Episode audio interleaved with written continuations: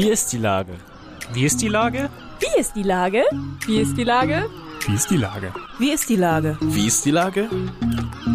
Der fast tägliche Podcast mit Lars Meyer. Wie ist die Lage? Unser fast täglicher Podcast als Kooperation mit der Mopo und der Gute-Leute-Fabrik spürt seit über einem Jahr tagesaktuellen Fragen nach.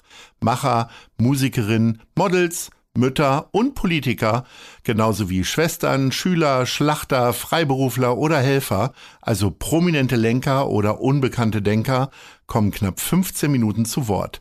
Die Auswahl ist rein subjektiv, aber immer spannend und überraschend. Mein Name ist Lars Meyer und ich rufe fast täglich gute Leute an. Unser Partner, der das diese Woche möglich macht, ist das Discovery Dog. Direkt neben der Elfi erlebst du den Hamburger Hafen aus bisher ungesehenen Perspektiven mittels modernster Virtual Reality Technologien, Projektion und Live-Simulation. Das war Werbung. Herzlichen Dank. Heute befrage ich Mariam Blumenthal und die ist Landeschefin der Grünen Hamburg. Ahoi Mariam. Ahoi Lars. Liebe Mariam, wie ist die Lage nach ungefähr 200 Tagen Chefin der Grünen in Hamburg? Ja, also nicht so viel anders als vor 200 äh, Tagen, glaube ich, für die Allgemeinheit. Für mich hat sich natürlich äh, einiges in meinem Arbeitsalltag verändert. Ähm, es ist jetzt nicht so viel mehr geworden, aber einfach mit einer ganz anderen Gewichtung. Und ich bin da gut eingetaucht, nochmal tiefer in die Geschehnisse unserer Partei und habe sehr, sehr viel Freude an meiner Arbeit. Jetzt ist es ja so, wenn man einen neuen Job antritt sozusagen oder befördert wird oder Veränderungen im Job sind, dann ist da so eine riesen Euphorie erstmal dabei. Durch die Neugier und die Ungewissheit und alles sieht man erstmal positiv. Wann war denn so das erste Mal, dass du für dich gedacht hast, oh je, ähm, ach, ich glaube, oh je, habe ich ehrlich gesagt noch nie gedacht.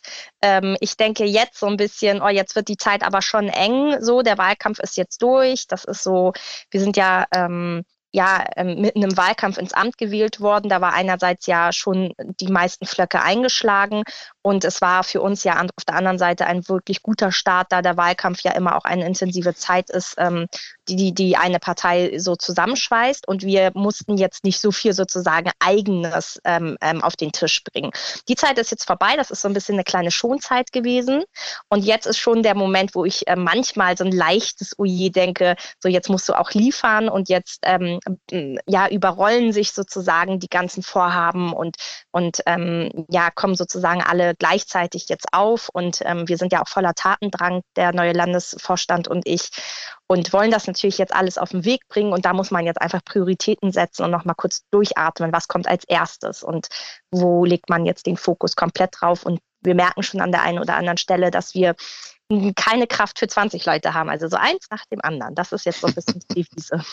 Nur manchmal kann man das ja im Leben gar nicht steuern.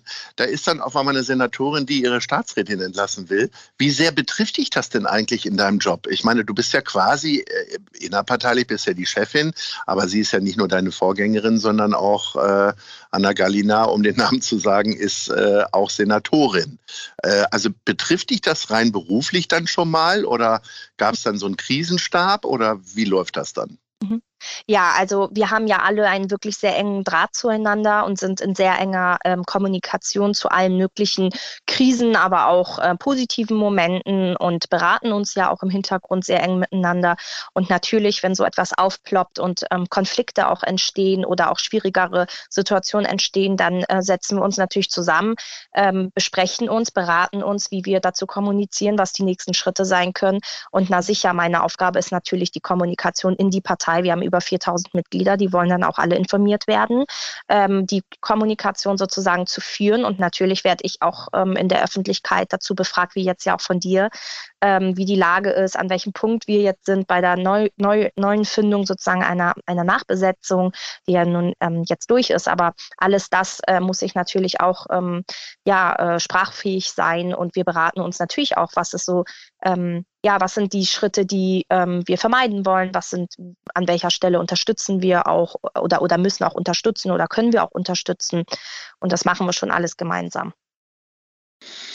Und dann kracht es auf einmal auch noch in einem Spüttel. Und die Fraktion wird aufgekündigt. Äh, und da kam auch kein Oje. Also nicht mal bei Anna Gallina und jetzt auch wieder nicht. Nö, auch da kam kein Oje. Also ich ähm, denke immer, in, de, in dem ersten Moment mag man vielleicht immer mal so ein Oje aufschreien. Mit Abstand betrachtet ist das doch alles jetzt auch nicht so ein Riesendrama.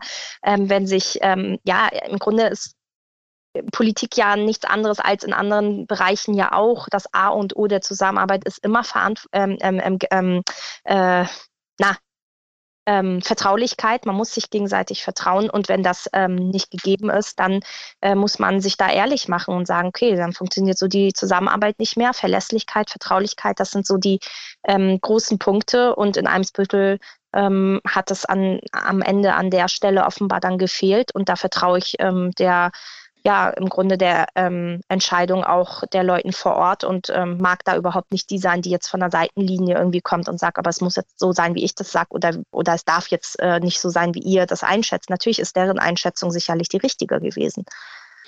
Aber man hätte sich ja eigentlich auch einen besseren Start für dich gewünscht und du dir selber wahrscheinlich auch. Das sind ja nur zwei Tonnen, die Lichterloh am Brennen sind. Ähm, dann gibt es ja auch noch aus dem Bund immer wieder Nachrichten. Das Verkehrsministerium habt ihr, habt ihr nicht bekommen. Wie siehst du das? Bist du da traurig drüber oder sagst du, ach egal, wir haben jetzt die Außenministerin und den Wirtschaftsminister Mhm.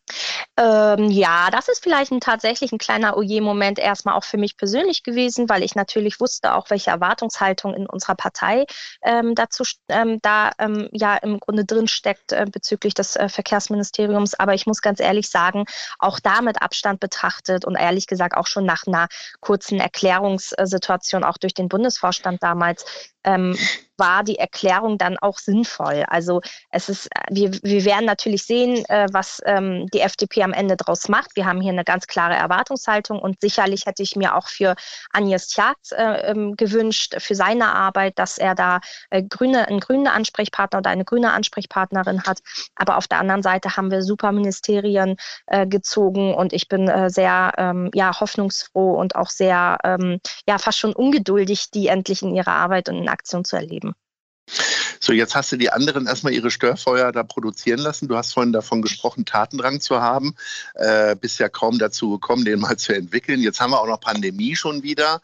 Ähm, wie sieht es denn aus? Was hast du denn jetzt für Ziele gesetzt? Äh, was willst du denn jetzt zumindest in den nächsten 100 Tagen irgendwie erledigt wissen?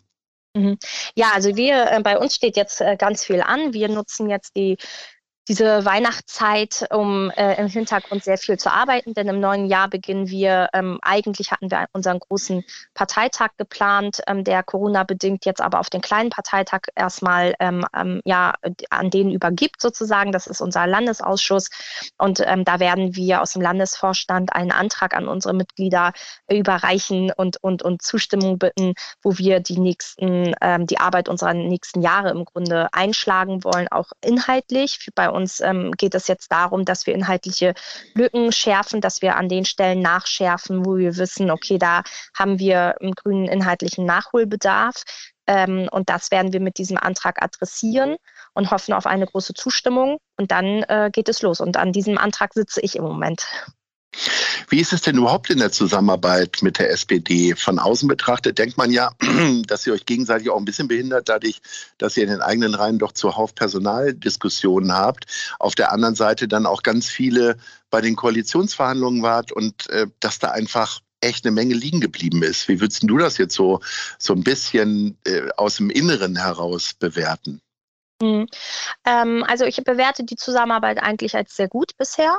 Ähm, was wir jetzt geschafft haben, wir haben ja durch ähm, sozusagen auch ähm, ja ähm, dem, dem Amtswechsel sozusagen bei uns an der Parteispitze durch mich jetzt auch ähm, die Regelmäßigkeit reinbekommen, dass wir uns tatsächlich alle zwei Wochen auch ähm, zusammensetzen in der Koalitionsrunde, sehr zuverlässig, ob es jetzt wirklich was Gravierendes zu bereden gibt oder nicht. Aber wir nehmen uns immer die Zeit und setzen uns da abends nochmal zusammen und ähm, besprechen äh, sehr viele Dinge, auch wenn uns ähm, mal was auf den Magen drückt oder sei es auch einfach mal kurz irgendwie mal ein Abgleich der aktuellen Situation und Stimmung in den Parteien. Und ich habe das Gefühl, das zeugt äh, für mich ähm, von sehr großem, großem Vertrauen untereinander. Und ähm, ich denke, da kann man gut dran ansetzen für die Zukunft. Ich meine, wir regieren ja jetzt auch nicht erst seit gestern miteinander. Das ist ja jetzt unsere zweite Legislatur. Und ich habe schon das Gefühl, ähm, dass alle wissen, worum es auch geht und was die Menschen ähm, auch von uns erwarten, wenn sie uns so gewählt haben und uns so großen, große Zustimmung in der Konstellation auch gegeben haben. Und mit dem ähm, ähm, ja, Wotum gehen wir sehr vertrauensvoll um. Melanie Leonard und ich stehen auch in einem, einem guten Kontakt zueinander. Wenn was ist, ähm, schließen wir uns sehr schnell auch kurz und das äh, passt für mich. Also ich glaube, das ist eine gute Arbeitsgrundlage für miteinander. Hat die tatsächlich noch Zeit mit dir, sich regelmäßig auszutauschen mit ihren drei Ämtern, die, die ja im Grunde die Probleme der Stadt vor allen Dingen zusammenfassen, außer Agnes, der mit seinem Stau da immer noch zu kämpfen hat. Aber das ist ja, also es gibt tatsächlich einen regelmäßigen Austausch, wo dann alles auf den Tisch kommt. Ja, es gibt einen regelmäßigen Austausch und es gibt auch ähm, zwischendurch Austausch, wenn irgendwas ist, was wir zwischendurch schnell mal miteinander telefonieren oder besprechen müssen oder so. Aber äh, man muss sich da nichts vormachen. Unsere Arbeitszeit endet ja auch nicht irgendwie abends um 17 Uhr, sondern wir setzen uns tatsächlich noch um 20.30 Uhr abends zusammen und wir telefonieren auch mal auf den Sonntag oder äh, spät Samstagabend. Also es ist jetzt nicht so, dass ähm, das alles in der regulären Arbeitszeit sozusagen passiert. Wie lange ist dein Handy abends denn an für, äh, für mögliche äh, Krisentelefonate? Dauernd. Also ich habe auch schon um 1 Uhr morgens äh, Krisentelefonate bekommen. Huiuiui. Aber in der letzten Zeit nicht, oder doch? nee, nee, nee. Es ist auch nicht immer nur Krise, sondern es sind auch manchmal einfach Telefonate von, uh, morgen steht übrigens dies und jenes an und das haben wir irgendwie heute vergessen zu besprechen. Das müssen wir jetzt noch mal ganz schnell zwei Sätze dazu. Oder mir schreibt noch mal jemand, ob ich etwas ähm, übersehen habe in den Mails oder nicht. Oder so, also solche Dinge beantworte ich dann auch nochmal, bevor ich ins Bett gehe. Und das ist dann meistens so gegen eins. Da gucke ich dann so das letzte Mal drauf und dann ist aber auch mal gut. Sehr gut. Wenn du sagst, ihr werdet die Weihnachtszeit nutzen, um zu arbeiten und die, äh, die Parteitage, die jetzt nicht stattfinden und äh, Entscheidungen irgendwie vorzubereiten, feierst du denn Weihnachten? Feierst du gerne Weihnachten? So mit ja, allem Zip und Zap, mit Tannenbaum und so weiter? Ja, wir haben uns gestern sogar schon äh, den Tannenbaum mit den Kindern besorgt, hier vom Revierförster in Volksdorf und äh, auch schon gestern Abend geschmückt. genau, auch schon gestern Abend geschmückt und ähm, ich liebe Weihnachten. Also ich, ähm, für mich ist Weihnachten äh, überhaupt nicht irgendwie religiös begründet, sondern ich, ähm, für mich ist Weihnachten, ich, ich erinnere mich auch so gerne an meine, ähm, an, an Weihnachten mit meiner Mama früher, wenn die irgendwie versucht hat, alles so zu machen, wie es eben äh, die Menschen hier in Deutschland machen, um uns das so zu ermöglichen, ähm, sozusagen ein normales sozusagen Weihnachtsfest mhm. zu haben und, und die Weihnachtszeit so normal zu verbringen wie alle anderen eben und wir uns da so reingefuchst haben mit den Jahren. Ich habe das glaube ich, ganz ordentlich ähm, weitergeführt und meine Kinder auf Weihnachten. Für mich ist das immer eine sehr ähm, sehr gemütliche Zeit, auch wenn sie doch irgendwie trubelig ist und so besinnlich, wie man immer meint, gar nicht so ist, weil ja irgendwie alles andere nicht aufhört. Aber äh, wenn man nach Hause kommt und die Lichter an sind und der Baum irgendwie so schön riecht, ich liebe das. Ich suche ja gerne Geschenke aus, aber einpacken fällt mir immer schwer. So sehen die dann auch immer aus, die ganzen Verpackungen. Mhm. Äh, wirst du lieber beschenkt oder schenkst du lieber? Ah, ich schenke lieber. Also ich mag auch diese Frage nicht, was wünschst du dir, weil ich immer denke, oh, es gibt so viele Dinge, ähm, die man sich wünscht, die für mich aber, also so, so Kleinkram, ne? So wie ich brauche mal einen neuen La Nagellack oder ich brauche mal keine Ahnung, äh, einen neuen Kochlöffel, weil mein alter kaputt gegangen ist oder eine neue Nadel für meine Nähmaschine. Das sind Dinge, die kaufe ich mir aber auch im Jahr ehrlich gesagt selber und ich mag immer gar nicht so sagen, naja, so kannst du mir das kaufen oder das würde ich mir von dir wünschen. Ich wünsche mir, äh, wenn mich jemand fragt, immer etwas, was mit Zeit zu tun hat. Also mal so einen Abend zu zweit mhm. oder mal einen Kinobesuch mit Freundinnen. Sowas liebe ich total. Ansonsten beschenke ich super gerne. Ich mache so gerne äh, kleine Geschenke und Freude anderen und freue mich einfach immer mit, wenn andere sich freuen. Ich würde mich hüten, einer Frau in der heutigen Zeit einen Kochlöffel oder eine Nähnadel zu schenken. Ach, pragmatisch. Muss ja gekocht werden. Aber wenn es dein größter Wunsch ist, dann schreibe ich das mal auf den Wunschzettel drauf. Sag mal, wir sind schon bei der Top 3 und ich würde sehr gerne wissen, du musst ja ein waches Gemüt haben, gerade wenn du so lange immer telefonierst. Äh, da ist ja Kaffee einfach auch ein gutes Thema. Äh, wo trinkst du oder holst du am liebsten deinen Kaffee? Fang hier in Hamburg. Fangen wir mal auf Platz 3 an.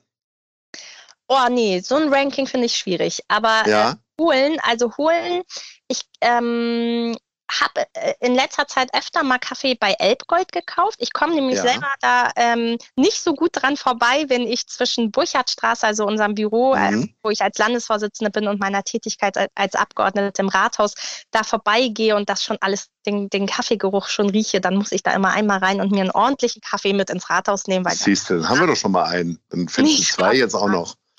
Genau. Und äh, zwei, ich, ähm, wenn ich mal Zeit habe, was ja auch manchmal vorkommt, ist ja nicht so, dass ich irgendwie den ganzen Mhm. Tag nie Zeit habe, mich mal mit einer Freundin zu treffen, dann gehe ich sehr, sehr gerne auch in Volksdorf Kaffee trinken tatsächlich.